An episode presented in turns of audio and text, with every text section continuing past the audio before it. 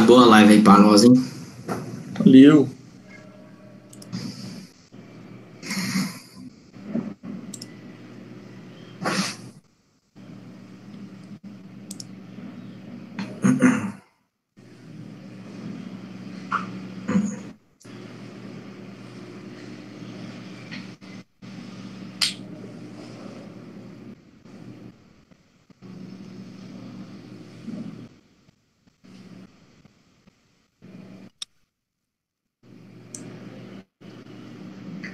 Fala galera que acompanha a gente aqui no canal da Saraiva Educação. Muito boa tarde, sejam muito bem-vindos. Estamos de volta né, com os nossos webinários aqui no canal da Saraiva Educação. E, mais uma vez, muito felizes de poder receber vocês aqui e de poder levar para vocês também muito conteúdo, muito conteúdo de qualidade, conteúdo é, curado, já que foi feita uma curadoria, que foi feita ali né, um critério para ser passado para vocês em tempos né, de tantas notícias, tantas informações, e a gente não sabe de fato aonde estão as informações corretas. Então, nós aqui da Saraiva, com essa preocupação de passar informações é, certas, seguras para vocês, estamos abrindo mais uma série de webinars para vocês aqui. A primeira série foi um sucesso, a gente fez seis webinars com diversos autores, com diversos uh, convidados, que trouxeram muitos assuntos legais e relevantes para a gente naquela série Dialogar para Reinventar. E hoje a gente inicia a nova série que é Conecte-se ao Novo. Vou falar de novo, Conecte-se ao Novo. e a gente está muito feliz de poder trazer isso para vocês. Deixa eu me apresentar, meu nome é Samuel Aleixo, eu trabalho aqui no time da Saraiva Educação. E antes de apresentar o nosso convidado de hoje, eu já queria pedir você para se inscrever aí no nosso canal. Logo abaixo do vídeo tem um botãozinho vermelho escrito inscreva-se. Aproveita e ative também as notificações clicando no sininho e deixa também o seu like, o seu joia, para a gente continuar é, trazendo esse, esse material e trazendo todo esse conteúdo para vocês. Para nós é muito importante, beleza? Enquanto isso também, peço para que você vá compartilhando a live com seus amigos, com seus colegas, com o pessoal da sua instituição, com o pessoal que trabalha junto com você, para que a gente consiga trazer o máximo de assunto para essa live e ouvir vocês através das perguntas e dos comentários que vocês forem é, escrevendo aqui. Já vai deixando aí também a cidade de onde vocês são, a instituição que vocês estão, para a gente poder fazer uma para a gente ler aqui e registrar a participação de vocês. Pessoal, deixa eu apresentar então o nosso convidado. É, eu, particularmente, estou é, muito à vontade aqui nesse webinar, porque é uma pessoa que a gente gosta muito aqui na empresa e eu gostaria de apresentar ele para vocês. É, Renan Cavalcante, seja muito bem-vindo. Ele é Head de Marketing e E-Commerce da Platos, que é a empresa do grupo Cogna, Cogna, consultor e mentor de marketing e negócios de startup do programa de mentoria ACE mais Google e atualmente é responsável por Growth e aquisição de alunos de pós-graduação das faculdades Croton. Além disso, também ele é responsável pelo marketing aqui da Saraiva Educação.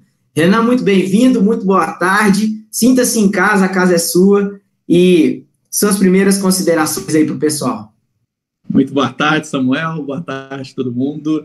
É, de fato, eu acho que eu estou muito à vontade. Estou em casa, estou no nosso canal uh, e vim compartilhar aqui com o pessoal um pouco sobre aquisição e retenção uh, neste momento que a gente está que a gente está vivendo, né?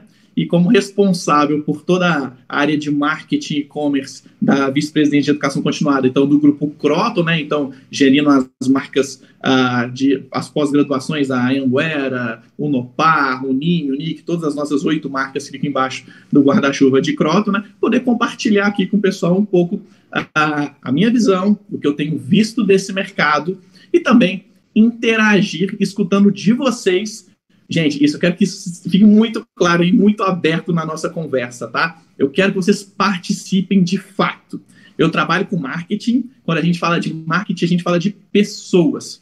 Tudo do marketing passa por pessoas. Então, nada melhor do que eu vir falar de marketing escutando o público que está aí do outro lado, que são vocês. Então, quero escutar quais são os anseios de vocês, as dores, qual situação que vocês enfrentaram e que vocês gostariam de escutar um pouco mais de como é que a gente tem feito também esse trabalho de captação do nosso lado, de retenção. Então, gostaria muito que hoje não fosse um, um monólogo, mas fosse um bate-papo e ver esse chat assim subindo o tempo inteiro, com o nosso time até com dificuldades de separar as perguntas. Então, acho que é um momento muito único que a gente está tendo, um momento de pandemia que ninguém previa e que nós, como responsáveis por negócios, precisamos encontrar estratégias e alternativas aí para poder uh, estar nesse novo momento de forma muito preparada. E para isso eu preciso escutar quais são as dores de vocês. Uma primeira dor que eu sei que todos vocês estão vivendo, escutando dos nossos alunos que tá difícil de pagar a faculdade. E por que, que eu estou trazendo isso? Eu trouxe até alguns números aqui para a gente poder bater um pouco de papo em cima disso. Por quê? Porque isso é uma realidade para todo mundo, né? A, a Quero Educação, ela, ela fez uma pesquisa no último mês e que ela apontou que aproximadamente 30% dos inscritos ou dos alunos que estão nas faculdades universidades brasileiras privadas, eles tiveram o, eles perderam o emprego. Consequência disso, dificuldades de pagar a faculdade. Então, muitos deles reportando que tinham dinheiro para três meses, outros seis, e outros não conseguiam ter uma identificação de qual, em qual tempo eles ainda conseguiriam continuar pagando faculdade, né? Ah, então, sei que vocês estão vivendo isso, a gente vai bater um pouco de papo em cima disso, e eu queria trazer um pouco da perspectiva do mercado, né? Como é, como é que as pessoas enxergam a educação. Então, quando a gente tem uma redução de salário mesmo, então de dinheiro que entra para a família se manter, quando a gente tem uma crise, o que, que acontece? Primeiro item que ele é cortado, Samuel, sabe qual é? Entretenimento. Então, assim, as pessoas param de ir ao cinema, por exemplo. Agora com Netflix ficou um pouco mais fácil também nesse sentido. Mas entretenimento no geral, então, teatro, cinema, shows, é a primeira linha que é cortada. Infelizmente, a segunda linha que é cortada é educação. Então, quando a gente enxerga o olhar do brasileiro para a educação e olhar, por exemplo, eu gosto de tra trazer um paralelo com o americano, por exemplo, o americano na crise é onde ele mais investe em educação. Por quê? Porque ele sabe que ao final dela gera-se todas as oportunidades. Só que é uma sociedade mais estabelecida, a gente sabe disso, né? Ah, quando a gente olha para o cenário brasileiro, poxa, a conta da faculdade é cara. E aí aqui é uma mensagem: a conta da faculdade é cara. A gente sabe que sim. Quando a gente olha em termos de uh, quanto, em média, os brasileiros recebem contra as mensalidades, é caro. Mas o caro é simplesmente uma percepção de valor. E é disso que a gente vai falar muito em marketing. Então, assim, o quanto esse nosso aluno está reconhecendo valor nos serviços que a gente está prestando, como consequência, ele vai evadir ou ele vai se manter com a gente. Então, momento novo, o que, que ele trouxe para a gente? Uma aceleração do quê? Do processo todo de digitalização. Eu brinco, né? A gente já viu várias frases assim, né? Parece que a, a pandemia ou o Covid é, fez com que as empresas se desenvolvessem digitalmente mais rápido do que elas vinham se desenvolvendo com o setor de tecnologia super aplicado. Isso é uma verdade. E quem não se preparou para isso está em risco. E aí eu vou te trazer outra informação que eu acho que é importante a gente enxergar cenário, tá? a gente está falando que mais ou menos 22% das faculdades privadas elas fecharam as portas, vou dizer assim, que elas não estavam prontas para atuar no mercado de AD e tiveram que falar assim: olha, não não estou pronto, eu não tenho como oferecer uma solução digital para o meu aluno. Então, poxa, quando a gente pensa no universo de todos os estudantes que a gente tem no Brasil, 22% das faculdades não se prepararam para esse momento, uh, eu acho que é um sinal preocupante de como a gente está enxergando. E por que, que eu estou falando isso? Se a gente tentar resgatar um pouquinho mais os últimos eventos, os grandes eventos ah, que a gente tem no setor de ensino superior, CAED, CEBESP, esses FINESP, esses grandes eventos, quais foram as, as temáticas de 2017, 2018 para cá? Sempre falando sobre ah, o processo de digitalização. Então, Queria trazer um pouco dessas provocações, porque chegamos em 2020 muita gente não preparada ainda. Então, como é que a gente vai ter essa conversa a partir de agora, falando um pouco sobre esses principais desafios, sendo que não nos preparamos talvez adequadamente e tivemos que acelerar esse crescimento nos últimos dois meses. Então, um pouco da discussão que a gente vai ter aqui hoje, Samuel. Boa, show de bola, Renan. É, achei interessante demais, assim, é, um ponto que você tocou aí, que é a diferença é, do valor para o preço, né? Eu acho que é, nesse cenário, quando a, as pessoas enxergam valor em alguma coisa, a gente não se preocupa tanto em relação ao preço, né? Se aquilo ali é, é algo que vai trazer um retorno para nós, que a gente sabe que aquilo vai retornar de alguma maneira, né? depois que a gente fizer a utilização daquele serviço ou daquele produto, então a gente acaba relevando um pouco a questão do, do preço e enxerga que aquilo tem um valor alto.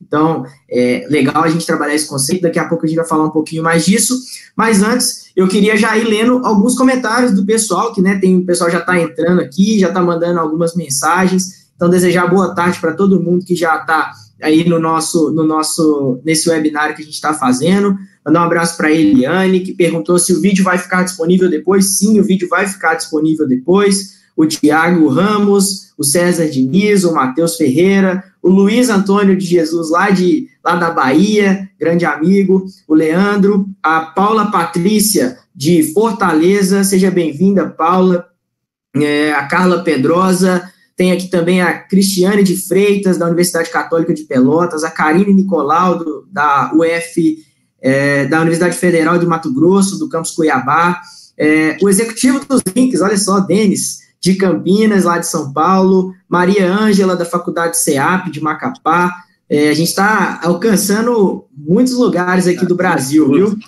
É, o Daniel Marques, da, da Unifio, de Ourinhos, lá do, do nosso amigo Murilo, que está lá também. Clemente Gonzaga, com pequeno atraso, boa tarde. Não, fica tranquilo, Clemente, que a gente vai é, rolar a bola aqui agora. William Freitas também, a Carla Pedrosa mais uma vez, enfim, sejam todos muito bem-vindos. Peço mais uma vez para que se inscrevam aí no nosso canal, deixem o seu like e vamos começar o nosso bate-bola aqui. A gente já tem algumas perguntas é, aqui no nosso chat, o, o Renan, e eu já vou ler uh, uma delas. Só que antes, eu gostaria de, eu pessoalmente, fazer uma pergunta para você, e para que a gente dê start aí na nossa, no nosso bate-papo. Você já deu algumas dicas aí sobre o que, que a gente vai falar, mas a minha pergunta é, Samuel, coordenador do, de algum curso é, de uma instituição de ensino, seja faculdade, universidade, centro universitário, enfim, é, como que eu, coordenador, consigo ajudar o time de marketing, ou como que eu posso colaborar com o meu time de marketing em relação à captação e à retenção dos alunos? Eu sei que a retenção é algo mais tangível para mim, mas a gente pode, de repente, é, dar alguma dica para o coordenador, para que ele ajude o time de marketing de alguma forma em relação à captação também? Ótima pergunta, Samuel. O que eu gosto de falar muito, sabe o que é? É assim, pega o cara do marketing e coloca sentado do seu lado. Hoje não dá para a gente fazer isso, mas a vontade é, é, é, é essa sensação. Traz ele para o seu lado. E por que, que eu falo isso? Porque quando eu entrei para atuar com a, dentro do grupo Croton até então, né? Depois a gente virou o grupo Cogna, né? Uh, a gente tinha uma distância muito grande entre o time acadêmico, comercial e marketing. Eram três grandes silos, vou, vou chamar assim, tá? que a gente fez foi, gente, quer saber? Senta do lado e vamos ver como é que as coisas acontecem. Então, papel fundamental do coordenador, alimentar esses outros times. E é fundamental por quê? Porque a gente está falando, no final, no final das contas, Samuel, de pessoas. E o que, que a gente precisa de entender dessas pessoas? Entender quais são os anseios delas, quais são as dores, o momento que elas estão vivendo. Então, momento pandemia, o momento que a gente está vivendo hoje, ele requer um cuidado na tratativa com os nossos alunos que a gente nunca viu antes. Então, a, a função do coordenador neste momento é trazer informação para dentro de casa. Rápido. Por quê? Porque em momentos de grandes crises, a gente não pode ficar esperando para que a informação circule internamente. Não. O coordenador tem como função primordial para a estratégia do negócio. Então, a, a figura do professor, coordenador, que estão vivendo junto com os nossos alunos, eles são core numa estratégia de sustentação, de passagem pelo momento de pandemia. Uma frase que eu gosto muito. Gente, a gente nunca viveu isso na história da humanidade. ou pelo menos recente, né? Uh, nós estamos numa guerra. Qual que é o objetivo da guerra? Sim, quando você olha para cada um dos, dos países que estão envolvidos, ah, quero ganhar a guerra. A pessoa que está lá no front ela quer o quê? Quer sair viva. Sim. Se ela vai ganhar a guerra, ela quer sair viva no final das contas. O momento que a gente passa hoje é o momento que a gente sair vivo. Isso envolve o quê? Eu não perder alunos, então esse cara precisa de continuar estudando comigo e continuar aquisitando esses alunos na, no mesmo formato que a gente vinha anteriormente ou migrando um pouco. Agora, mensagem importante: nós não teremos perdas, Samuel. Não tem como a gente não ter nenhuma perda no momento que a gente está vivendo. Então a gente precisa de entender que nós precisamos calibrar um pouco essas expectativas também, um pouco abaixo do que muitas das, das IES que eu tenho conversado, elas têm se colocado. E por que, que eu estou falando isso? Porque o aluno não tem dinheiro. Você tem duas opções. Manda ele embora para casa. Assim, ah, você não está tá me pagando? Não, tudo bem. Então vai embora para casa. E a outra é, poxa, deixa eu te entender. Deixa eu te acolher. Então, de forma prática, uma coisa que a gente fez no primeiro dia que a gente entendeu que todos os nossos alunos do presencial teriam que migrar para um, um ambiente online é, primeiro, nós estávamos preparados. Isso é importante, isso é importante mencionar, tá? Mas primeira coisa que a gente fez foi abrimos canais de comunicação que nós nunca tínhamos tido até então. Toda, todo o trabalho do aluno de entrar em contato com a nossa equipe sempre foi via os coordenadores da ponta, que a gente chama, que é quem está de fato convivendo isso lá na unidade. O que a gente fez é abram todos os canais para esse cara conversar com a gente. Então a gente criou e-mails específicos lá dentro do nosso AVA. A gente colocou um espaço para ele poder conversar com a gente, não só com os nossos tutores, mas com o nosso próprio time administrativo. Então a gente migrou para começar a conversar com esse cara. Olha uma outra coisa que, que, eu, que a gente fez e que acaba ajudando no processo de captação de alunos. A gente lançou um programa que a gente remunera os nossos tutores e os nossos uh, professores para que eles tragam. Eu vi que tem uma perguntinha aqui: como é que eu faço para trazer gente para pós-graduação? Então, dentro da Croton, o que a gente fez, uma das estratégias que a gente fez foi vamos remunerar esses parceiros para que todo, toda nova matrícula que ele traga para dentro, eu remunere ele. Vamos lembrar, a estratégia nossa toda agora não pode mais ser física, né? É uma estratégia digital. Então, isso é inspirado em quê? Nos grandes programas de afiliado que a gente viu no mercado a gente adaptou esse programa de afiliado para o público interno. Ao invés de eu estar simplesmente tentando buscar gerar engajamento do público externo, eu vou olhar para dentro de casa.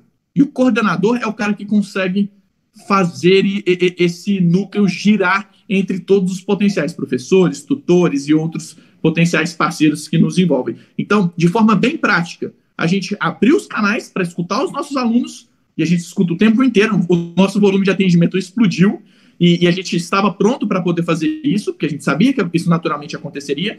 Mais pedidos de cancelamento, mais pedidos de renegociação, a gente sabia.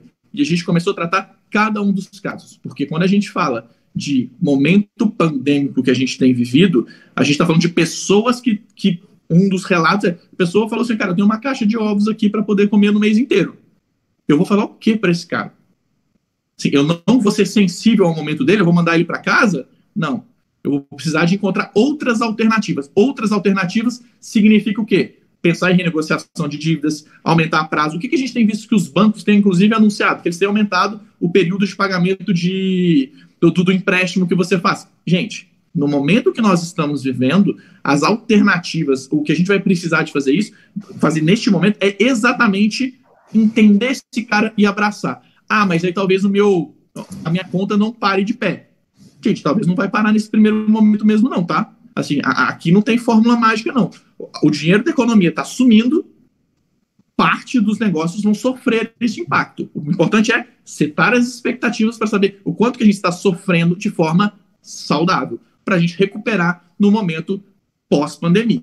Agora, um ponto que não dá para a gente falar que, assim, que isso vai acontecer é coordenador de curso, a sua vida mudou, professor, a sua vida mudou a partir do momento que se surgiu a, essa pandemia. Mudou. Por quê? Porque as aulas presenciais, elas nunca mais vão ser as mesmas. nunca mais. Ah, Renan, mas ano que vem retoma. Vai retomar. Mas até retomar, esse período todo que a gente vai passar ah, com o aluno estudando à distância, já vai criar novos hábitos de consumo, vai criar novas formas de consumir esse conteúdo. E através das metodologias ativas, que a gente trouxe em vários webinars aqui, a gente já, já, já, mencionou isso em webinars passados, que quem não assistiu, acho que compensa muito acessar esse outro material. Você vai precisar de conseguir engajar esse cara num ambiente diferente. Então, o jeito de se dar aula mudou. E a sua vida passou a mudar a partir de agora. Não, não vim para falar de metodologias ativas, tem pessoas muito mais especialistas que a gente já conversou em outros momentos, mas quando a gente falar de aquisição, quando a gente falar de retenção, vamos entender. A sensibilidade do momento dessa pessoa tem que ser trazida para o negócio. Se eu sou um negócio que penso simplesmente na, no valor, na, na, na parte econômica, eu não vou me sustentar. Eu não vou me sustentar. Porque eu não vou entregar valor, de fato, ao meu cliente. Eu não vou entregar valor, de fato, ao meu aluno. Eu não vou ajudar ele a ser promovido, eu não vou ajudar ele a, atingir os objetivos que ele tem ao entrar numa faculdade. Eu vou estar pensando simplesmente do lado financeiro. Então, de maneira prática, a gente lançou algumas coisas que, inclusive, compartilhei aqui com vocês, mas o mais importante, o mindset precisa estar muito alinhado.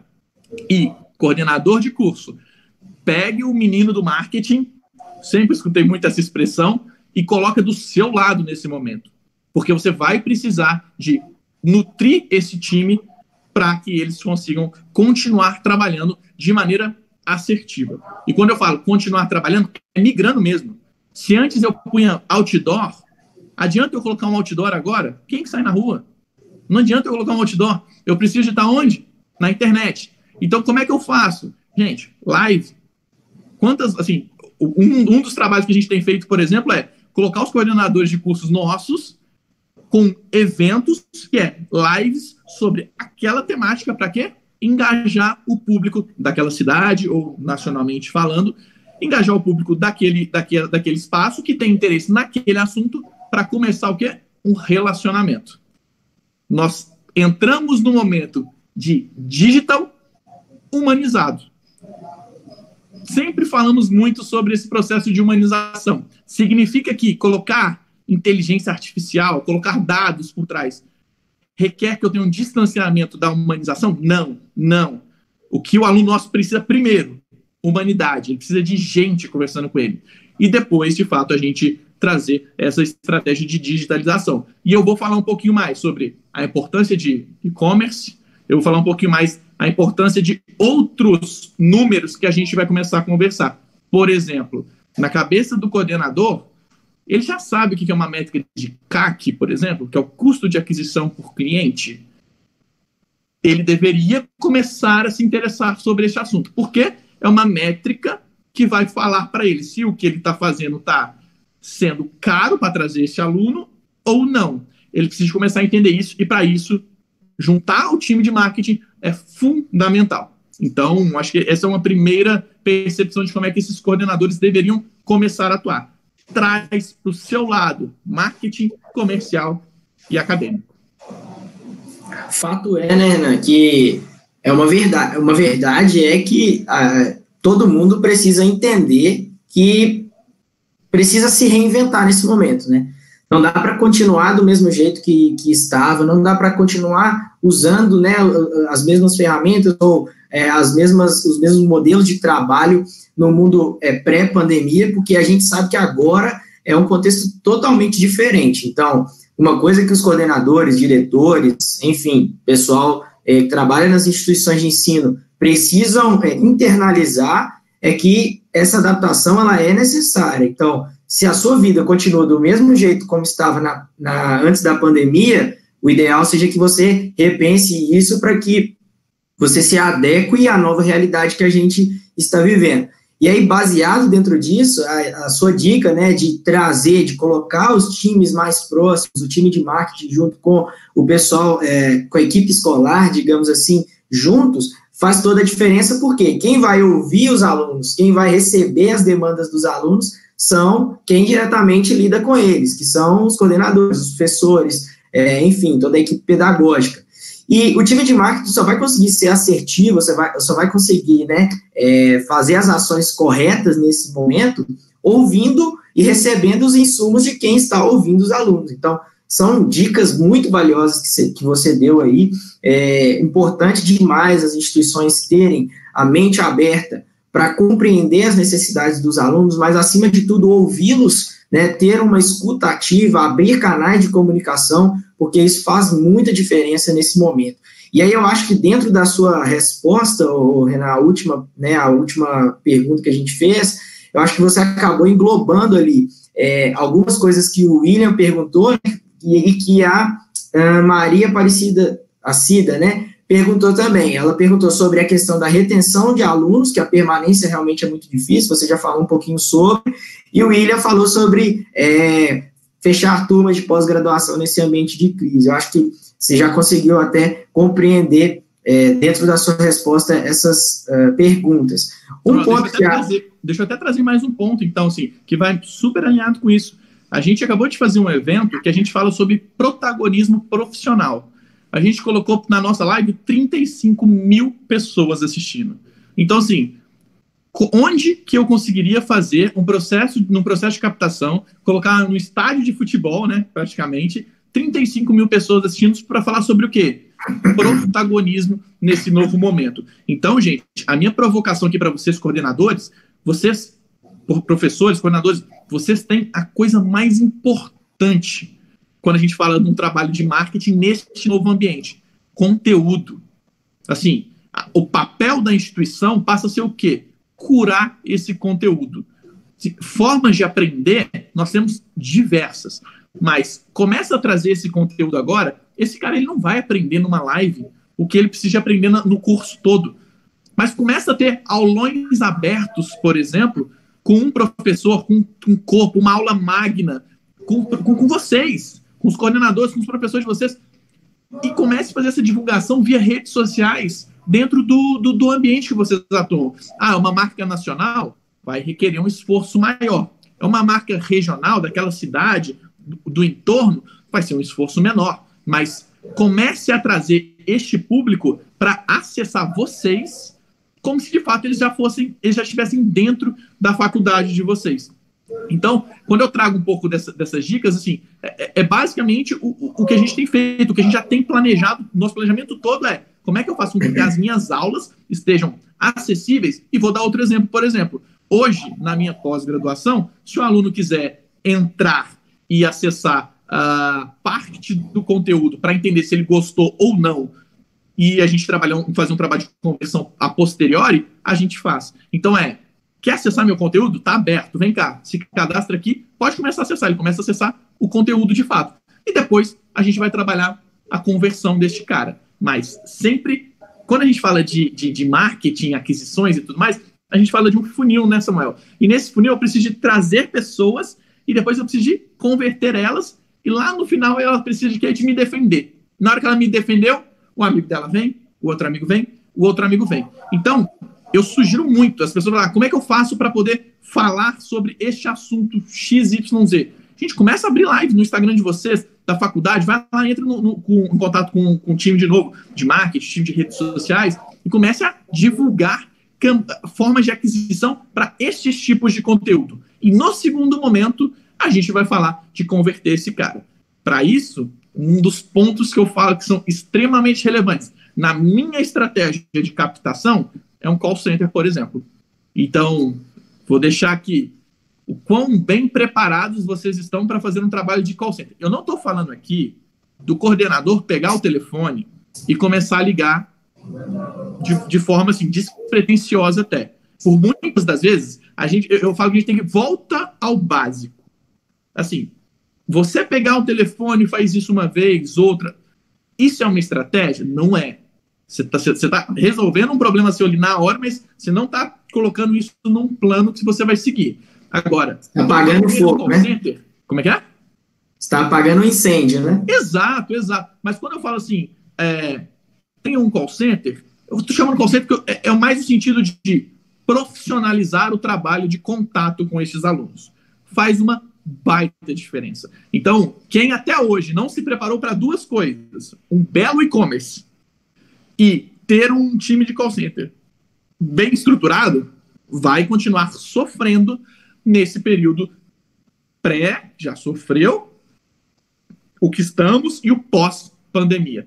Então, ter um site com todas as informações, o maior número de informações possíveis. Se der para colocar vídeo, se der para colocar e-books, o que der para trabalhar nesse site, pensando em otimização, de fazer esse cara entrar na minha faculdade, um site conciso.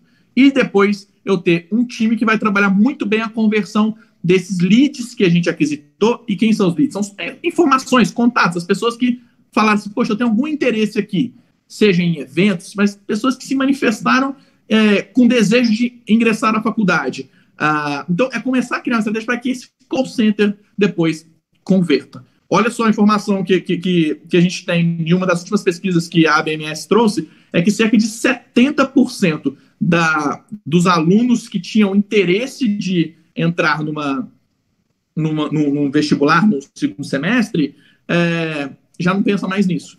Ou seja, a demanda vai, vai, vai diminuir. Fazer a mesma coisa que eu sempre fiz vai me dar um resultado diferente? Não vai, não vai. E para isso, eu preciso de começar a trazer para jogo o que eu tenho de melhor internamente. Deveria ser conteúdo. Se eu tenho um belo time de conteúdo, comece a trazer isso para a população. Comece a pensar quais são os públicos que vocês querem atingir e pensando nesses públicos, como que eu vou chegar neles através de uma produção de conteúdo. Então é, as lives que a gente está fazendo tem muito esse, esse viés. Então, 35 mil pessoas numa transmissão, poxa, acho que já gera um belo resultado já para a gente de base a se trabalhar o relacionamento. Quando eles estiverem no momento certo de converter, a gente vai colocar eles para dentro de casa. Eles vão serão nossos alunos, de fato.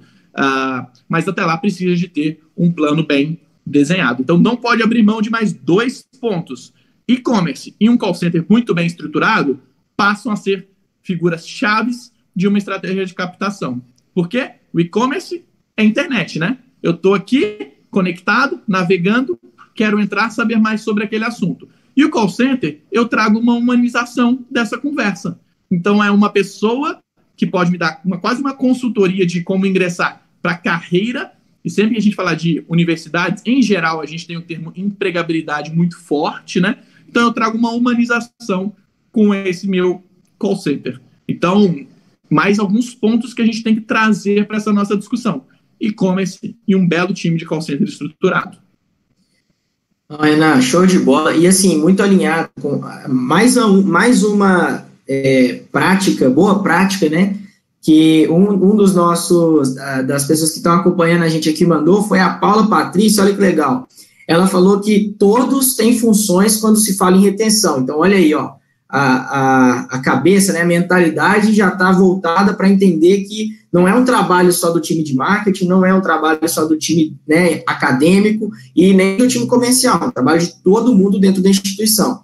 E aí ela falou: todos têm funções quando se fala em retenção. No caso da minha instituição, temos que submeter projetos para conseguirmos bolsas científicas para que o aluno permaneça na IES. Então, assim, muito legal também, mais uma alternativa que ela encontrou aí para falar de retenção dentro da realidade que ela tem ali dentro. É, e aí ela disse, né, são propostas de permanência e êxito. Um abraço, Paula, obrigado pela sua participação aí. É, mandar um abraço para o Luiz Carlos aí de Belo Horizonte também, que está participando da live com a gente. E aí, ô, Renan, acho que você acabou falando um pouquinho sobre a situação, a realidade que a Denise Pericini falou para a gente aqui. Ela é da pós-graduação em Psicologia Jurídica da Unisa e está falando aqui das dificuldades que ela tem de, de contato ou de trabalho com o pessoal do marketing. É, isso aí já é algo do relacionamento entre os times, é preciso é, se resolver o quanto antes para que esses times trabalhem juntos. E aí ela está dizendo que, por conta dessa dificuldade de relacionamento, ela, ela mesma está pegando e fazendo ligações, é, divulgando ela é, pessoalmente, né, para poder captar mais alunos. Então, o que, que, você sugere aí para ela corrigir, Renan, em relação a essa realidade que ela está vivendo hoje aí? É, ótimo ponto, porque a gente encontra mesmo, é normal, tá, gente? Não, não queria que você entendesse que isso fosse um problema só seu, tá? A, a gente vive um, esses silos que eu mencionei entre áreas, a gente vive isso muitas das vezes uh, na área de marketing. Então, tende a ser, por vezes, uma área que pensa que dá para caminhar sozinho, mas não dá. Então, é justamente trazer eles para perto. Como fazer isso? Que é a sua pergunta, né, Samuel? Samuel, isso. é de fato começar a trazer os problemas. Quando você começa a exportar, trazer o problema que o seu aluno está vivendo, todo o time, o cara de marketing que senta simplesmente na cadeira do escritório, esse cara não está vivendo a realidade, né? Então, não viver a realidade vai fazer com que ele naturalmente fique, fique desatualizado. Então, se você não estiver conseguindo ah, acessar isso por qualquer motivo, comece a trazer os problemas reais que vocês estão enfrentando. Naturalmente, e aí até com reportes mesmo de, do, do, do que vocês estão vivendo na, na, na, ponta, naturalmente isso vai fazer com que vocês ah, comecem a trazer para outras instâncias uma percepção de, poxa, precisamos de corrigir isso. E se, ah, beleza, mas ainda assim não consigo resolver isso, o que, que eu posso fazer?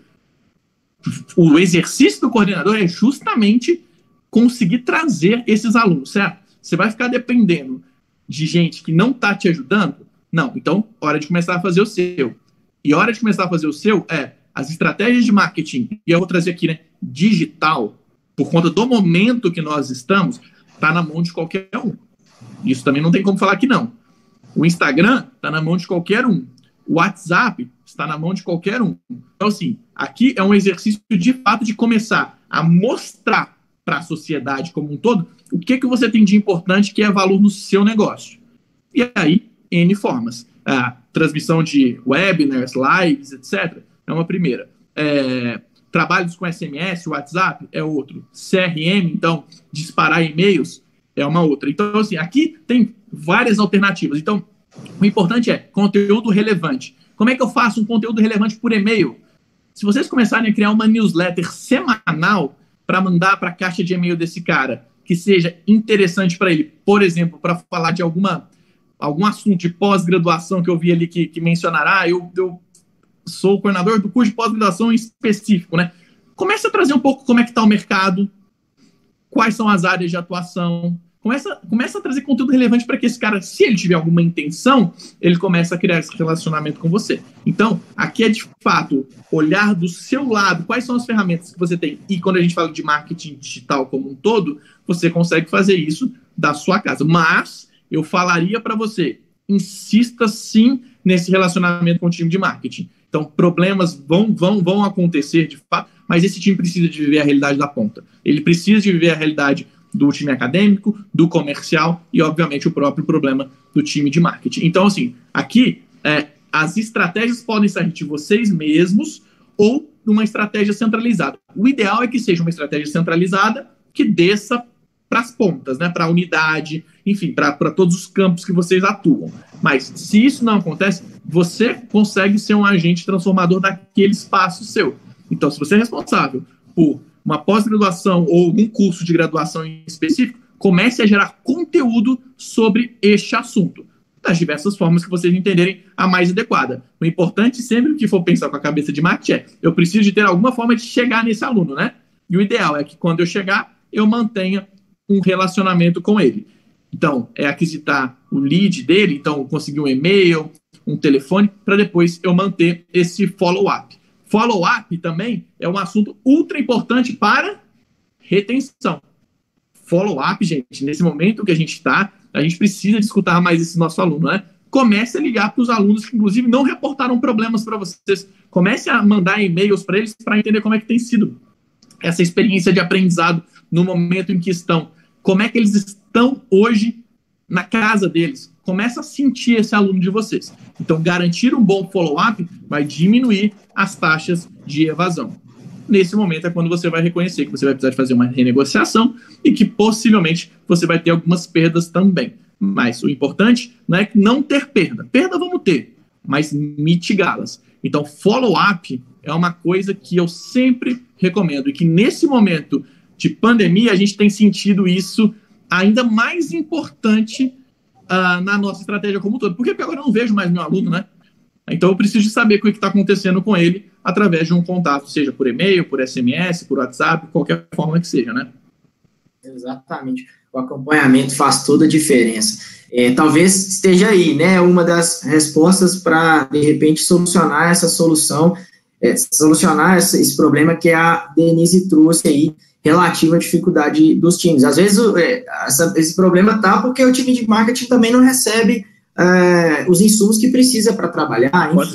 Então, exatamente é isso aí que a gente quer ajudar. Mas se você, Denise, precisar de um pouco mais de, é, de algum, algum tipo mais de, de, de ajuda, enfim, de conteúdo, entre em contato aí com o nosso time aqui da Saraiva, o pessoal vai deixar o e-mail aí para você entrar em contato, fale com arroba saraivaeducação.com.br e aí a gente vai mandando, a gente manda para você alguns conteúdos que a gente tem, enfim, a gente ajuda você da forma como a gente puder. É, mandar um abraço para Cristiane Marchetti, que é de Campo Grande, Mato Grosso do Sul, e eu vou ler uma pergunta do Leandro aqui, que é uma pergunta muito interessante, Renan, é, só que antes eu quero pedir para todo mundo que está acompanhando a live, que ainda não se inscreveu no nosso canal, que ainda não deixou o seu like, clica aí, logo abaixo do vídeo tem um, tem um botão é, inscrever-se em vermelho, clica aí para você se inscrever e receber todas as nossas é, notificações dos, dos, vídeos, dos webinars que a gente está fazendo. Clica no sininho também para você receber as notificações e deixa o seu like aqui logo embaixo do vídeo aí para a gente continuar trazendo esse material, esse conteúdo bacana para vocês. O bate-papo está muito legal e eu vou ler agora uma pergunta que eu achei assim uma pergunta muito relevante, Renan. E aí, como a gente está atendendo pessoas do Brasil inteiro, eu acho que essa pergunta vem muito a calhar. O Leandro Menon mandou aqui.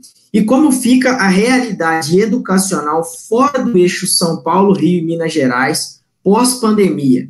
Será que terão alguma estrutura nos rincões deste país para se reinventarem digitalmente? O que vocês acham? Eu acho que ele está trazendo aí um pouco da, é, às vezes, alguns lugares né, do Brasil que ainda é, têm uma certa dificuldade de, de serem incluídos digitalmente, é, e aí ele quer entender um pouquinho como fica essa realidade pós-pandemia, o que, que de repente eles podem fazer com as armas que têm nas mãos, enfim, é, a pergunta do Leandro aí.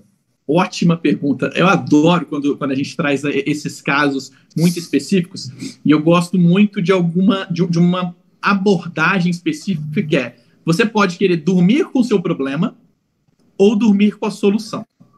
Então, é, se você é um cara que é obstinado, obstinado por soluções, você vai sempre buscar alternativas para aquilo. E por que, que eu estou falando isso? Eu vou trazer um caso real que aconteceu neste período de pandemia e que foi uma alternativa, ou seja, foi uma solução, ao invés do cara ficar se lamentando com os problemas, ele encontrou uma solução para uh, ah, estar presente no junto do, do, do, público dele, né? Então, ser, uma ser, ser é, um eixo Rio-São Paulo, Belo Horizonte, Minas Gerais como um todo, ou ser os rincões, a estratégia ela não muda, tá, gente? Assim, no final das contas, só para vocês terem ideia, Uh, hoje, cerca de 80% da população já tem acesso aos smartphones. A população brasileira acessa smartphones com internet, tá? Importante. É, com internet. Então, assim, falar que hoje a gente não tem acesso, cara, difícil. Temos acesso. Significa que ela é boa em todos os lugares? É uma outra discussão. Não necessariamente. Mas, olha, olha como eu falo que é importante a gente querer dormir com a solução. Ah, uma escola se eu não me engano, no Maranhão, tem uma, numa, se eu não me engano, no Maranhão e uma no Sul, tá? Mas não fora do eixo, situações específicas, começou a dar aula através da rádio. O que eu falei? Onde está o meu público? Ele não está em casa? Como eu chego nele? Gente, hoje a digitalização, rádio, TV, tudo isso é chegar onde esse cara está. Então, significa que eu não posso criar alternativas para. É de vocês. Então, assim, a, os coordenadores, os professores têm que encontrar soluções. Encontrar essas soluções. É por isso que eu gosto de falar: internet tem em quase todos os lugares. Isso é uma, isso é uma, uma primeira premissa. Mas, obviamente, pode ser com maior ou menor dificuldade. Cara, eu garanto que todas as rádios não estão com a, com, a grade com a grade 100% cheia. Então, consigo encontrar, fazer uma pós-graduação, uma graduação pela rádio? Por que não? Eu estou falando, esse caso é de ensino básico, Samuel. Eu estou falando que criancinhas de 5 a 8 anos estavam assistindo, escutando as aulas pela rádio. Outras, outras escolas, o que, que elas fizeram? Fecharam parcerias com canais da cidade que não que tinham conteúdo específico, mas uh, tinham espaços na, na, na, própria, na própria programação e começaram a transmitir aulas pela televisão. Canais de TV. Canais de TV. Então, Olha assim, aí, cara. Cara, no limite, no limite, no limite, como é que eu resolvo o meu problema? Cara, eu, então tá, eu posso comprar um sinal de TV aberto, dependendo. Ah, mas é muito caro. Ok. Acho que essas discussões vai, vai caber em, em cada um dos casos. Não consigo dar uma solução para todo mundo também, né? Mas significa que não existem oportunidades nos outros lugares? Não, a oportunidade está para todo mundo. De onde isso parte? Conhecimento do consumidor. Isso parte de conhecer o seu aluno. Se você já registrou que não tem como dar, não tem como dar aula, eu vou te perguntar, como é que era dado aula lá atrás? Carta. Meu amigo, se eu tiver que mandar carta para casa do cara com conteúdo da disciplina, eu vou mandar. Então, assim, falar que não tem como estudar, acho que não, tá? Aqui sendo muito claro, eu posso querer dormir com o problema, eu posso querer dormir com a solução. Então, esses casos estão querendo dormir com a solução. Significa que isso vai ser o para sempre? Não vai, né, Samuel? A gente vai passar por esse momento. Assim, a, a, gente sabe disso. Pode se demorar até o final do ano, pode demorar mais de um ano, não tem problema. Uh, mas isso vai passar. Até lá, o quanto eu vou tentar resolver estes problemas, aí depende de mim. Pô, eu dei uma solução de escola de ensino básico que está fazendo por rádio. Outra que foi para TV, em, em, canais menores. Outra carta. Eu preciso chegar onde meu aluno está. Pode parecer um absurdo?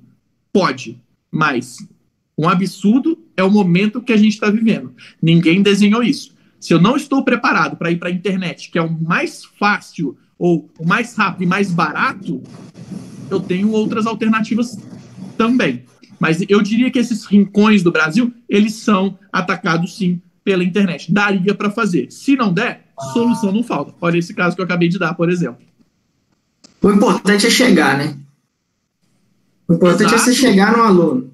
Exato, é exatamente isso. E, e, o chegar no aluno, Samuel, é entender onde ele está. Quando eu falo, conversa com esse aluno, às vezes a gente não sabe o que fazer. Meu amigo, qual o problema que você tem? Meu problema é esse, esse, esse. Puta, mapear a angústia dele. Se eu mapear a angústia dele, eu vou procurar a solução para essa angústia. Se eu resolver isso, eu tive sucesso. Ganhou o cara.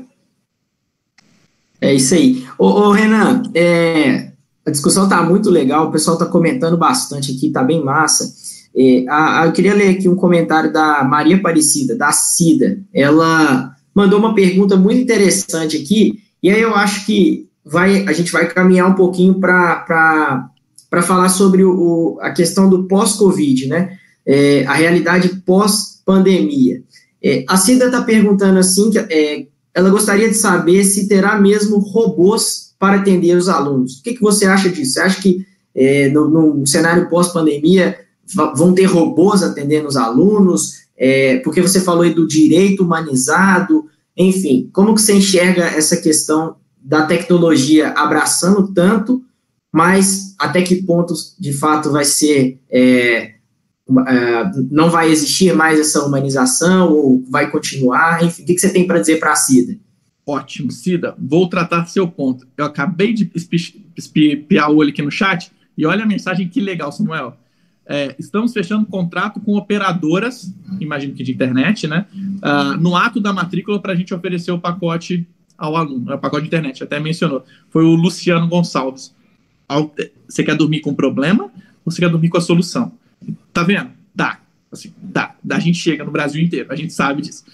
Agora, respondendo a Cida. Cida, eu, Renan, particularmente, eu venho do mundo das startups, tá? Então, eu sou mentor das empresas que, que participam do, do, do Google uh, e da ACE, que é a maior aceleradora de startups da América Latina.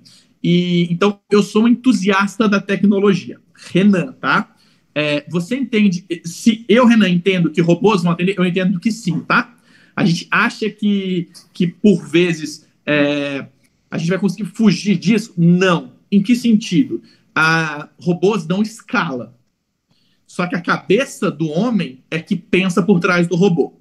Então, eu consigo humanizar isso ao ponto de que eu não atenda 100% por robô? Sim. Vou dar um exemplo. Um dos exemplos, tá? É, os celulares hoje um pouco, um pouco mais modernos, tá, Samuel? É, ele faz reconhecimento facial, né? Então, Exato. ele sabe se você está triste ou não. Ao reconhecer isso, se o, se o sistema da minha escola reconhece isso, e eu não sei se você sabe, mas na China, por exemplo, um dos métodos de avaliação de algumas escolas específicas, alguns modelos de escola, é pela felicidade da criança, mais o nível de atenção que ela teve durante a aula e, óbvio, um quê de outros sistemas de avaliação. Então, são câmeras instaladas dentro das salas, fazendo reconhecimento facial o tempo inteiro de todas as crianças, para saber se elas estão desatentas, se elas estão mais dispersas, se elas estão bravas, se elas estão tristes. E isso compõe a nota do desenvolvimento dessa criança, por exemplo. Então, eu, Renan, entendo que a, a gente vai acabar entrando no mundo que robôs vão fazer atendimento? Sim, é muito real isso, tá, gente? Se a gente entra na Vivo hoje, quem começa nos atendendo é a Aura, que é um robô, uma inteligência artificial. Se a gente vai no Bradesco, é a Bia, que é uma outra inteligência artificial. Ah, mas ela não consegue resolver meus problemas. E aí aqui a gente tem vários estudos, tá, gente? A gente tem estudos que falam o seguinte: o, o consumidor não quer conversar com gente. Por quê? Porque ele tem preguiça. Então, é, ele prefere ir numa, numa URA, numa central de, de atendimento e fazer todo o processo dele. Vou dar um exemplo. É lógico que é um exemplo extremo, mas vamos lá, você vai cancelar o seu pacote de internet. Você quer conversar com alguém? Você não quer. Você quer passar direto. Se eu puder apertar a opção 1, 3 e 5 e cancelou, ótimo. Então, assim, como você vai usar a inteligência aí vai da idoneidade de cada uma das instituições. Então, eu acredito que ele vai fazer um trabalho importante de resolver grande parte do problema. Sim, gente, assim, ah, quando é a data do meu pagamento? Tem coisas que a gente não precisa de ficar entrando com inteligência humana. A, inteligência humana tem que entrar, de fato, na criar a empatia da humanização desse atendimento. Isso sim, entender essas informações. Agora, tem várias informações que você já pode resolver com, com o robô. E o quão mais você quer usar ou menos, isso vai de cada um. Então, é sim tendência, tá? Inteligência artificial na educação é uma super tendência. O quanto que você vai lançar mão disso ou não, acho que vai de cada um mesmo, tá? Mas eu acredito que isso vai acabar acontecendo sim, tá? Boa, show de bola. O, o pessoal tá comentando aqui no, no chat, então, tanto o Luiz lá da Bahia quanto o Denis lá de Campinas, eles estão falando aqui da relação entre os setores, entre a, os diferentes times, né, é, de estarem sempre é, unidos e cada vez mais unidos nesse momento para que as ideias elas saiam da caixinha, a criatividade aflore e a gente ande em frente. Então, o Denis aqui bastante otimista, bastante animado. É, é isso, é, eu acho que é a gente tentar enxergar o copo meio, meio cheio, né, e e ir para cima mesmo, e se adaptar a essa nova realidade e entender que tem espaço para todo mundo, a gente só precisa se readequar a essa nova situação. É, bom, caminhando um pouquinho mais aqui sobre a questão do cenário pós-Covid, Renan, eu queria que você falasse um pouquinho sobre as, a mudança de comportamento e sobre o cenário de captação e retenção depois da pandemia, porque a gente falou muito sobre agora. Você acha que a gente não retrocede mais? Você acha que do que a gente vive hoje no cenário é, de pandemia, é, o que vai é, ditar mesmo né, as tendências aí para o futuro? Como que você enxerga esse cenário depois da pandemia? Samuel, eu, eu de fato acredito que não volta mais, tá? Não volta. É, o, o EAD já se tornou uma realidade, ou ele já vinha se tornando uma realidade. Eu vou dar um exemplo. É, Lá em Croton, a gente crescia, em pós-graduação em específico, por exemplo, a gente crescia cerca de 35% ano contra ano. E presencial era desse tamanho, EAD era desse. A balança se inverteu antes da pandemia. Pós-pandemia, a gente acredita muito, inclusive parte das nossas discussões, é se vai fazer sentido as pós-graduações serem presenciais. Talvez existirem só em habilidades muito específicas, por exemplo, medicina, que você vai precisar de ter algum tipo de ainda de manuseio, alguns atendimentos. Outras tantas não faz mais sentido nem talvez existirem as pós-graduações presenciais, por mais que, por exemplo, a gente entenda que grande parte das carreiras, ou grande parte uh, do objetivo de se buscar uma faculdade, é em parte networking, quando a gente olha mais para pós-graduação, e quando a gente olha para graduação, uh, desenvolvimento mesmo, e novos, novos contatos que a gente tem ali, né? Pensando nisso, uh, eu entendo que o, que o exercício que a gente está tendo de trabalho home office, algumas das maiores empresas do mundo já anunciaram home office até o final do ano. Então, ferramentas como Zoom, Teams, é, Skype, têm se desenvolvido cada vez mais. Então, tornando plataformas cada vez melhores de interação com o aluno. Então, eu de fato entendo que não voltamos. Então, este é o viés educacional. E quando a gente olha para um viés de aquisição e retenção, canais digitais cada vez mais relevantes. O que são canais digitais? Canais digitais são o próprio e-commerce, ter um, uma boa plataforma de, uh, de conversão desses alunos, que é o seu próprio site. Você ter o call center que eu mencionei como um, um dos grandes parceiros. Você tem um AVA, que é o, o ambiente né, de aprendizado ali do, do, do, nosso aluno. Você tem um AVA que ele entenda, que ele tenha a inteligência artificial por trás e ele comece a mapear um pouco as dores desses nossos, desses alunos. Então, o movimento ele foi estartado e acelerado. Então, entendo que não volte. O que é importante agora, todos nós entendermos é quais são esses canais que funcionam na minha localidade, né? Eu tenho que falar isso também. Por exemplo, na minha, na minha cidade, rádio funciona muito. Tudo bem, gente, a gente vai trabalhar rádio, então. É, ah, na minha cidade não é rádio, é um, é um, outro, é um outro veículo. Ok, vou dar um exemplo. Graduação. Sabe uma das grandes ferramentas, um dos grandes lugares para se captar para a graduação e muitíssimo pouco explorado pelas faculdades? É Twitch. O que, é a Twitch? Twitch é aquela plataforma mais para gamers, né? Ah, que você faz transmissões das suas partidas. Gente, o e-sports, por exemplo, é, é, é tendência de consumo. Então, temos visto que o, o, futebol não está acontecendo, né? Mas o futebol virtual está bombando. É, então, cada vez mais, um exemplo que aconteceu ano passado: o campeão mundial de League of Legends uh, nos Estados Unidos aconteceu na mesma semana que o US Open. Ele, o, o, a premiação desse jogo, desse jogo, foi maior do que o campeão do US Open, que é um dos maiores campeonatos de tênis do mundo, é um dos quatro maiores. Então, tá vendo como, como a gente está criando outros públicos e outras formas de se relacionar? Como é que a minha IES está conversando nestes outros ambientes? É importante entender o consumidor por conta disso, porque eu continuo achando que é colocar outdoor, eu continuo achando que é fazer carro de som, e pode ser na minha cidade, mas o, a forma como os jovens têm se comunicado, por exemplo, com a, com a internet é muito diferente. Então, como engajar esses caras neste outro processo? Então, quando você me pergunta, no pós-pandemia, muita coisa vai mudar. Por quê? Porque o processo de digitalização vai acelerar cada vez mais. Cada vez mais acelerado, consequência disso, que os times de marketing, os times comerciais, os times acadêmicos vão precisar se adaptar a este novo modelo. Então, ter times com, ba com base mais em dados, entender outras plataformas, encontrar onde esse aluno está navegando, o fluxo de compra dele, jornada de consumo. Então, poxa, é, sabe, aquelas estratégias que, por exemplo, a gente sempre fez. Vou, pe vou pegar lá uma, uma faculdade específica que vai lá na escola e faz uma.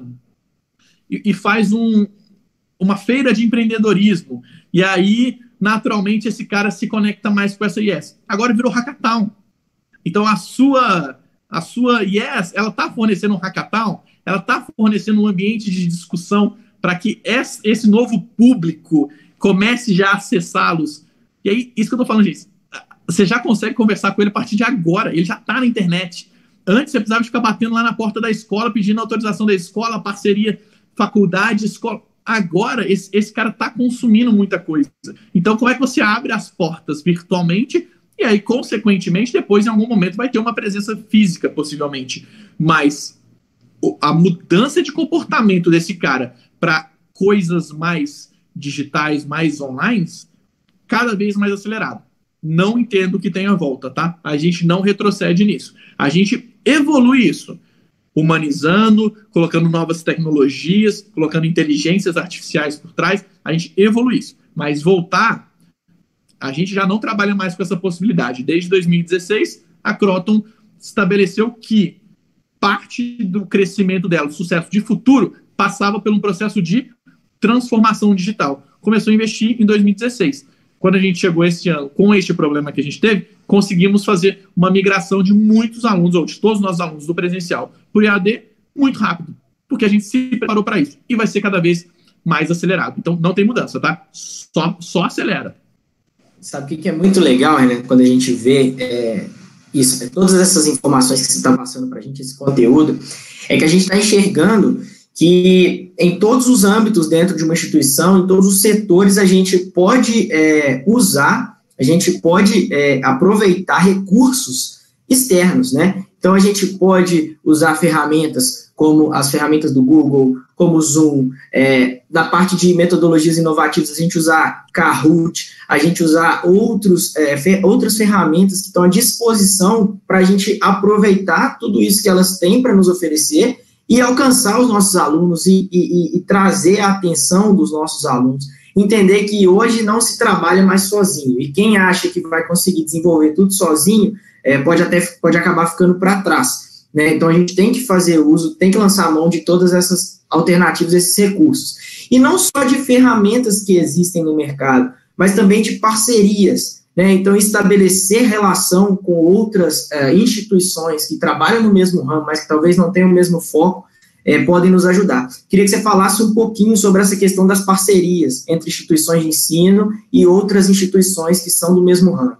É, assim, cada vez mais a gente tem que plugar outros parceiros que são que especialistas em algumas áreas na, nas áreas de atuação, né, Samuel? Então, quando eu comecei, a primeira coisa que eu falei lá atrás, que você até mencionou, foi como eu gero valor para o meu cliente na minha IES é exatamente a forma como a gente vai abordar aqui de novo. Por quê? Porque quando você tem parceiros, então ferramentas, etc., mas principalmente parceiros que vão trazer conteúdo para dentro de casa, vão trazer plataformas, vão trazer tecnologia, vai trazer outros sistemas de, de ensino, é, você começa a se diferenciar. Você começa a mostrar para o seu aluno que vai olhar para a concorrente, ou para o potencial aluno, que vai olhar para o seu concorrente e vai falar assim: putz, mas esse cara tem um endosso. Vou puxar uma sardinha aqui para o nosso lado. Mas esse cara tem um endosso da Saraiva. Caramba, o material dele todo, o sistema de ensino dele foi baseado nas metodologias da Saraiva. Então, o material que ele usa é Saraiva. Cara, quando eu começo a endossar o que Saraiva tem de core com o que a minha Yes tem de core, eu começo a criar uma parceria de sucesso e naturalmente isso começa a isso começa a reverberar positivamente. Ah, beleza, não vou falar da gente. A gente é, é um caso. Vou falar do Google. Tudo bem. Cara, o Google tem um monte de ferramenta que eu preciso de trazer para dentro de casa. Ah, então, é, ah, ferramenta de transmissão, ferramenta de aula, de pesquisa, um monte de ferramenta. Eu preciso de plugar essas coisas. Eu vou ficar tentando desenvolver tudo dentro de casa Puta, não faz sentido. Um exemplo claríssimo, que não. De novo, não quero ficar puxando sardinha para gente, mas é, vou falar de bibliotecas digitais. A Saraiva tem uma baita biblioteca, tem uma baita biblioteca digital, baita biblioteca, sim. Quando a gente olha ainda mais para as áreas de administração, sim, sucesso. Mas vamos olhar para as outras também, então. Ah, se eu vou falar das minhas concorrentes, beleza, como é que eu plugo inteligência ou biblioteca, que por mais que hoje seja um dos instrumentos como é que avalie, cara, é digitalização. Esse cara está consumindo muito mais conteúdo digital. Então, assim, naturalmente ele vai precisar desse apoio dos estudos dele. Ah, ele vai ter o livro físico? Óbvio que vai. A gente sabe que tem muita gente que ainda é muito apegada. Agora, eu deveria oferecer para o meu aluno outros tipos de ferramentas que vêm desses parceiros estratégicos. E para mim é. Se eu pegar uma Saraiva, por exemplo, se eu pegar um Google, por exemplo, são parceiros estratégicos. Eu preciso ter esses caras dentro de casa. E aqui, de novo, não quero ficar fazendo jabá nosso, não, não é isso.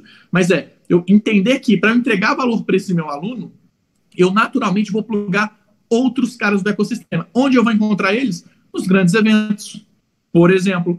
Então, por que, que nós participamos lá do CBESP, FINESP, CIAED? Porque é onde a educação está acontecendo no Brasil.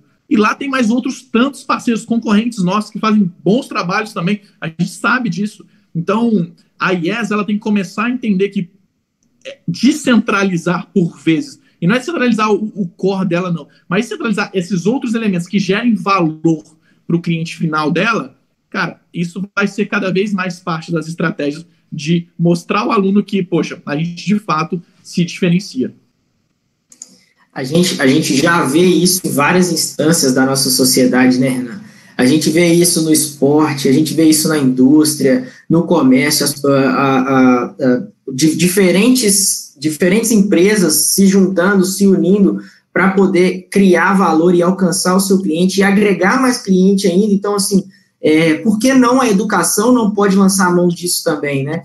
Eu costumo falar, quando eu vou fazer né, uma apresentação de uma das, das soluções que a gente tem, é, eu costumo falar, gente, é, hoje a gente pega um Uber, a gente tem todas as informações sobre a nossa corrida. A gente faz uma compra, a gente tem todas as informações. A gente vai correr, a gente tem todas as informações da corrida que a gente faz. Por que não também trazer dados para a educação? A educação precisa de dados. Se a gente continuar se baseando no achismo, a gente vai perder nossos alunos, o nosso ensino não vai ser efetivo e a gente vai ficar para trás. Então a educação precisa entrar nesse caminho. Ela e por incrível que pareça, né, deveria ser a primeira, o primeiro dos é. setores a entrar e, e, acaba ficando por último. Então a educação precisa de, de lançar a mão dos dados, a educação precisa de usar parcerias para alcançar os seus alunos, precisa engatar e, e entrar na tecnologia de cabeça mesmo, para a gente conseguir ser efetivo nisso tudo, né não? Sem dúvida nenhuma, assim, ainda mais a gente tem, a gente tem, tem aquela frase, né, data talks, né, cara, e não é só num processo de aquisição, não, mas é num processo de tudo da IES, de entender se esse aluno está consumindo conteúdo. É, eu, por exemplo, eu estudo também, né? Então, cara, quando eu entro lá no meu dashboardzinho lá da, da GV, merchan de graça, né? É, da, da GV, por exemplo, eu olho lá meu, meu desempenho e eu tenho cada tipo de acesso, o que, que eu estou indo bem, o que, que eu não estou indo bem. Assim, tem vários, assim, tem, tem que lançar mão dessas informações. Então, é, ter os parceiros estratégicos, cara, quem ainda não se atentou a isso, que entende isso como custo, chego, tenho certeza que chegou no momento de pandemia e teve problema. Tenho certeza, porque foram as empresas, as universidades que não se prepararam para isso. Posso dar um exemplo de que eu achei muito inteligente, de formas de divulgação, que a gente fala de um pouco da, desse, de, de entender esse comportamento do aluno, e depois eu retomo para isso, as lives que a gente viu, né? Então, por que, que você acha que universidades começaram a patrocinar lives? O Ninassal patrocinou, o NIP patrocinou, desses grandes cantores aí. Cara, com os dados todos que elas têm de, do, do, do, comportamento do consumidor, ela sabia que os clientes dela estariam presentes ali. O que, que eu faço? Patrocino. Cara, é informação. No final das contas, não é porque ah, eu, achei, eu acho que seria legal fazer essa divulgação. Não é isso. Eu tenho certeza que esses caras usaram as informações, os dados de acesso, de interesse, pesquisas pra caramba para poder entender o perfil desse público, e aí sim elas começaram a patrocinar naquele momento. É dados. Dados regem negócios. Dados regerão o, todos os próximos negócios. Quem não tomar decisões baseadas nos dados, eu entendo que vai, vai, vai sofrer bastante e não vai conseguir se sustentar no médio prazo, não estou nem falando no longo prazo, tá, Samuel? Estou falando no médio prazo. O meu departamento de marketing hoje, de aquisição, por exemplo, de, de alunos, que, é o, que eu trabalho lá dentro da Croton, ele é inteiro pautado em dados. Inteiro. Se aquele anúncio meu que eu estou exibindo, ele é melhor do que o outro anúncio. O que for melhor é o que vai para a rua e eu faço uma divulgação pesada. Eu faço isso baseado em quê? Em dados. Ah, o custo de aquisição do meu cliente é dado. Ah, eu, eu, esse cara com esse perfil, depois de dois meses, ele evade, por que eu vou gastar dinheiro para ele? Não vou gastar dinheiro para conquistar ele. Eu aquisito outro, que é um pouquinho mais caro, mas ele não evade. No final, o meu lifetime value sobre o meu CAC é melhor do que o outro cara.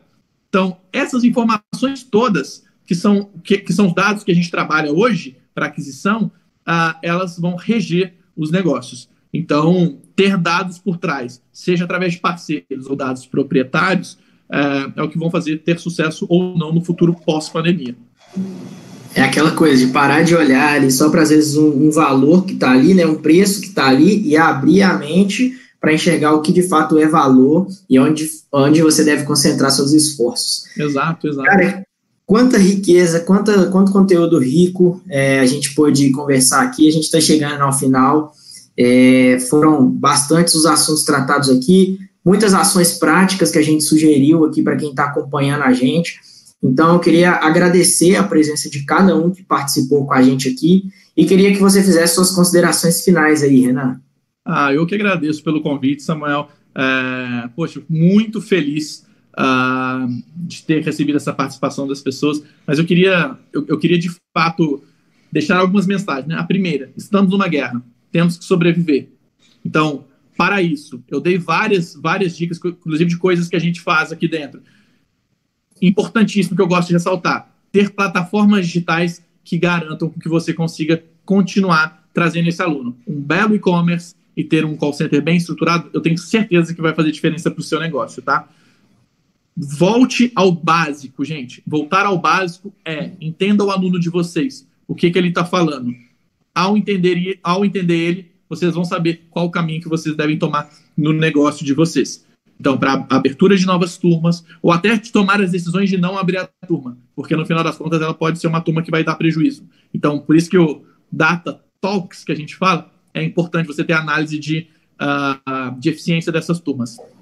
Cada vez mais, no mundo pós-pandemia, as informações vão ditar, vão ditar as regras do jogo e, consequentemente, contem com os parceiros que vocês vão encontrar no mercado aos montes, mas a Saraiva com certeza também é uma, uma parceiraça que quem está com a gente, a gente vê o nível de felicidade, a gente vê o nosso NPS, a gente sabe o quão bem a gente trabalha junto com esses parceiros, apoiando eles em todo o processo uh, acadêmico, né? Então, queria deixar essas principais mensagens, me deixo super à disposição, Samuel, se aparecerem outras dúvidas posteriormente, vi que muita gente mostrou dores aí de, de, de viver mesmo, ah, não consegue conversar muito bem com marketing, o que, que eu faço?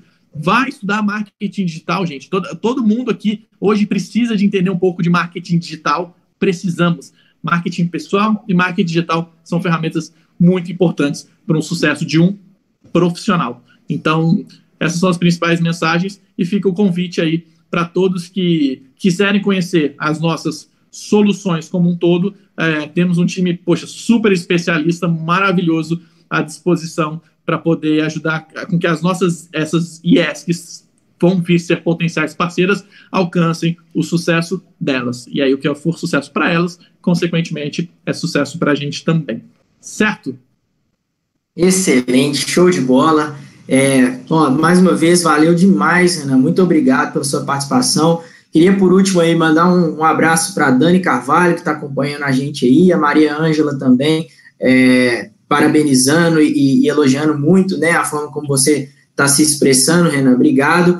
E avisar para o pessoal que o nosso, o pessoal que, da, da nossa produção, né, que está acompanhando a live com a gente aqui, deixou ali no chat o LinkedIn do Renan. Quem quiser conhecer um pouquinho mais o Renan, é, o trabalho dele e tudo mais, fica à vontade para acessar o LinkedIn. O link está lá no chat, logo aqui é, no, do lado aqui do nosso vídeo.